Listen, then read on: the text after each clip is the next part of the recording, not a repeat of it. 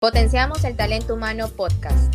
A todos, mi bienvenida a cada uno de ustedes a este nuevo espacio que ha nacido de la necesidad de innovar y a la vez de compartir las experiencias y conocimientos de varios profesionales, graduados, profesores y alumni de nuestra prestigiosa Universidad Católica de Santiago de Guayaquil. Mi nombre es Dani Auki, estudiante de Psicología Organizacional y como pudimos compartir en nuestro anterior episodio, las estrategias para atraer el talento humano están en su mayor apogeo y en la actualidad es clave su innovación. Es por esto que el día de hoy hablaremos de un tema muy interesante desde la perspectiva empresarial, el employer branding. Para esto tenemos la oportunidad de contar con una grandísima invitada, la licenciada en Psicología Organizacional Ana Belén Villavicencio, a quien le doy una gran bienvenida a este tercer episodio de Potenciamos el Talento Humano podcast. ¿Cómo te encuentras, Ana Belén? ¿Cómo estás? Qué gusto conversar otra vez tal y como lo solíamos hacer en las aulas de clase. Realmente me siento muy contenta de estar aquí en este espacio pensado en potenciar el talento humano, tal cual lo describe en su nombre. Nuevamente pues agradezco a la carrera por generar estos espacios valiosos y poder compartir un poco sobre mi experiencia laboral y mis intereses también en este tema tan presente e importante para las organizaciones, que es la marca empleadora. Sin duda es un placer enorme contar con tu compañía nuevamente y tenerte aquí el día de hoy. Les comento que Ana Belén es licenciada en Psicología Organizacional. Durante los últimos cinco años ha estado en varias empresas consultoras de talento humano donde se ha venido desenvolviendo en varios subsistemas de reclutamiento, selección, capacitación y desarrollo. Sin duda nos espera un episodio cargado de conocimiento. Para arrancar con el tema central de esta conversación, Ana Belén, definamos lo que comprende el Employer Branding. Aquí tengo una publicación de la revista Ecos donde refiere al Employer Branding como la reputación del buen empleador a través de la marca. Coméntame, ¿cómo el empleador es capaz de generar una buena reputación a través de la construcción de una marca? Buena pregunta, Dani. Y de hecho quiero iniciar comentándoles que construir una marca de por sí ya es bastante complejo porque conlleva una gestión de imagen y de marketing como tal. Ahora, cuando juntamos el concepto empleador, ya es necesario combinar competencias de gestión de personas. ¿Qué quiero decir con esto? Que la marca es una promesa de un servicio o una experiencia extraordinaria para el consumidor. Gestionar la marca empleador significa diseñar y llevar a cabo una estrategia orientada a generar en los stakeholders, es decir, los colaboradores, accionistas, proveedores, no solo actuales, sino también potenciales, la percepción de que mi organización es un buen lugar para trabajar. Nuestros oyentes seguro han pensado en trabajar en Google, Coca-Cola, McDonald's o tal vez en una cervecería nacional, Bimbo o Pronaco. ¿Qué tienen en común pues todas estas marcas? Son marcas empleadoras fuertes, y claramente no es por casualidad, sino más bien que ha ido trabajando por promover entornos de trabajos saludables. De hecho, te cuento que muchos colegas también reconocen a la marca empleadora como ese lado más marquetero de recursos humanos, que sin duda alguna es un desafío actual que viven las empresas. Entonces, Dani, respondiendo a tu pregunta, se requiere que la propuesta de valor frente a las personas se centra en aspectos que puedan ser comunicados, reforzados, articulados y también retenidos, ¿no? Obviamente asociados a la compañía. Te cuento que los atributos que siguen siendo importantes está el clima laboral. Es súper relevante porque el clima es generador de engagement. Entender que las personas dentro de las empresas no son solamente headcount o nómina, sino que cada una vive contextos y circunstancias diferentes. Es por esto la importancia de que las organizaciones pues reconozcan y vivan la diversidad. Esto sin duda alguna hace la diferenciación entre una empresa y otra. Otro atributo que no ha sido alterado por la pandemia es el aprendizaje. O sea, las ganas de aprender está presente en todas las generaciones. Boomers, millennials, y es porque, bueno, el ser humano es curioso por naturaleza. Entonces, las organizaciones deben seguir garantizando experiencias de aprendizaje. Antes los horarios flexibles, flexibles dentro de una organización pues eran una casualidad o una cualidad más bien diferenciadora. Hoy pasó a ser un commodity. Sí, tiene mucho valor o impacto en los colaboradores, pero tiene muy bajo nivel de diferenciación. De hecho, aún en Ecuador hay empresas que todavía pues no han entendido que llegó para quedarse. Como escuchan, co-crear una propuesta de valor es algo muchísimo más complejo de lo que se piensa. Es por esto que en estos tiempos de transformación que vivimos, el rol del CEO o de los líderes es trascendental. Su visión y su liderazgo son claves para el éxito.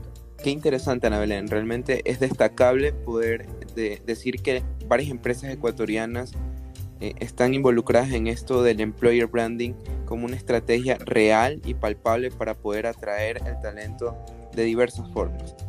Y como ya lo vimos anteriormente, varias de estas estrategias eh, se han venido innovando. ¿Cuál crees que sería la razón principal para que los líderes de las organizaciones ecuatorianas inviertan en construir una marca empleadora? Esta pregunta es súper importante para todos los empleadores que nos puedan estar escuchando.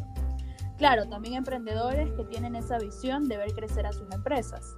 No es secreto para nadie que estamos viviendo en un ambiente más y más competitivo, en el que valores como la innovación, la calidad y la excelencia pues se han convertido en atributos diferenciadores para atraer y retener al mejor talento de la industria. De hecho, ese es el reto que tengo hoy en día dentro de la organización en donde estoy pues laborando. Y esto me hace pensar y analizar que la razón para invertir en marca empleadora es el talento. Hoy el valor agregado proviene del talento. Y como reclutadora con experiencia en consultoras, y de hecho una de ellas, una Big Four como lo es Deloitte, me han enseñado que el talento es escaso. Por eso se hace necesario que los líderes emprendan acciones para no solo atraer y retener, sino también desarrollar el mayor talento posible. Identificar los drivers o atributos que hacen que un empleado decida optar o permanecer en una empresa es esencial. Por ejemplo, tenemos la remuneración, los beneficios adicionales, el desarrollo, crecimiento personal, el buen ambiente laboral e incluso una buena reputación social, van a determinar en la decisión de un postulante actual o potencial de aplicar o no en una organización. De hecho, hay empresas como Unilever que han identificado ya sus, entre comillas, influencers o gestores de marca que participan en campañas corporativas justamente con el objetivo de transmitir sus experiencias, sus desafíos y cambios dentro de la organización. Por eso para mí es súper importante recalcar que estas marcas empleadoras de guion ya fueron. Es decir, hoy lo que vende, por así decirlo, es la experiencia de las personas trabajando. Realmente eso es lo que está impactando hoy en día.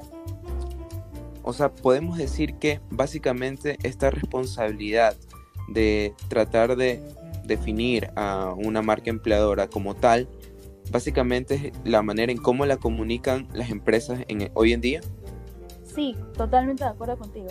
Básicamente la responsabilidad cae en esta empresa, organización que quiere transmitir pues sus valores, su misión, su visión y realmente lo que se vive día a día trabajando con ellos. Increíble. Eh, vamos a tocar otro, otro punto dentro de esta conversación y es la parte de esto que estamos viviendo actualmente como es lo de la pandemia. Antes de la pandemia, dentro de todos estos atributos mayormente explotados y como tú los dijiste, del employer branding, se encontraban las muy bien reconocidas políticas de teletrabajo. El trabajar desde casa, desde la comunidad del hogar. Y con el comienzo de esta pandemia, eh, el trabajo desde casa ya no es un privilegio de pocos. Ya lo vemos prácticamente en todos los trabajos. Por lo tanto, todas estas empresas ya no pueden alardear de ello, ya no pueden decir dentro de nuestros beneficios está el teletrabajo.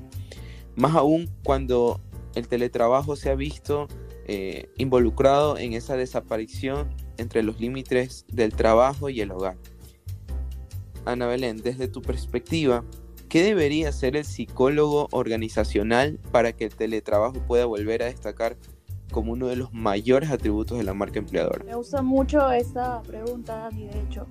Antes de introducirnos al tema del teletrabajo, quiero que nuestros oyentes sepan que el rol del HR o psicólogo organizacional en la actualidad es ser socios estratégicos del negocio y únicamente lo logramos a través del entendimiento e identificación de necesidades de la organización. Por eso es súper importante cambiar ese mindset al CEO de que recursos humanos solo gestiona pagos de nómina o selecciona personal, sino que tenemos una mirada humanista para sostener o hacer crecer un negocio, pues gracias a las personas. Así que totalmente de acuerdo contigo, de hecho, como lo mencionaba antes, el teletrabajo o los horarios flexibles ya es un commodity y no un atributo diferenciador. Con esto en mente, pues el área de recursos humanos ya de las mejores compañías están trabajando para definir pues políticas que permitan tener esa flexibilidad de trabajo. Obviamente ya pensándolo en el largo plazo, ¿no? Por ejemplo, un trabajo presencial solo dos a tres días a la semana o alternando con una semana. Creo que también es importante trabajar sobre campañas o planes de bienestar que establezcan límites de las horas laborables y obviamente pues garanticen que sus colaboradores tengan tiempo para descansar. Con estos factores ya en mente, pues las compañías deben ya preguntarse o cuestionarse si es que están adaptándose al cambio y si sus políticas internas están fortaleciendo o debilitando su marca empleadora. Qué interesante poder destacar hasta ahora cómo esta estrategia del employer branding funciona incluso en estas épocas de pandemia. Ana Belén, ¿podemos recapitular cuáles serían esos beneficios o ventajas de poder implementar esta marca empleadora dentro de las empresas? Sí, claro. De hecho, quiero que nuestros oyentes se queden con la reflexión que el employee branding es mucho más que imagen de marca. Mientras estuve investigando y robusteciendo mis conocimientos sobre el tema, que por cierto, a los estudiantes y alumnos de la carrera interesados en fortalecer sus conocimientos, ya existen maestrías súper especializadas en este tema. Así que los invito a que puedan leer estas ofertas académicas para enriquecer también su formación. Pero bueno, sin, desviarme del tema, tenemos un sinnúmero de beneficios. Para los que somos reclutadores, esto les va a interesar. El gestionar una marca empleadora pues permite que contratar cueste mucho menos. ¿Y por qué? Bueno, porque conduce a un mayor número de postulantes. De hecho, tu empresa puede potencialmente atraer más talento de alta calidad que de otra manera. Es decir, que quizás en un futuro cercano podamos ya prescindir de bolsas de trabajo que, como saben, pues tiene igual algún costo elevado, ¿no? Entonces, dentro de todo este ámbito de reclutamiento y de selección en los subsistemas de recursos humanos, la estrategia de la marca empleadora puede llegar a ser tomada como uno de los primeros filtros dentro de este proceso. Sí, y de hecho esto me lleva al segundo beneficio, que tardas menos en contratar. Cuando tú creas una propuesta de valor de empleado pues bastante atractiva, es más fácil, bueno, entre comillas, venderle a los postulantes una oferta laboral. Hoy no solo las empresas pues seleccionan el talento, sino más bien son los candidatos que eligen a las organizaciones en donde quieren trabajar. Así que si el postulante no conecta con los valores, con la misión, la visión o las estrategias que transmite la marca, pues desertan del proceso o incluso no llegan ni siquiera a postularse. Entonces sí, funciona como un filtro.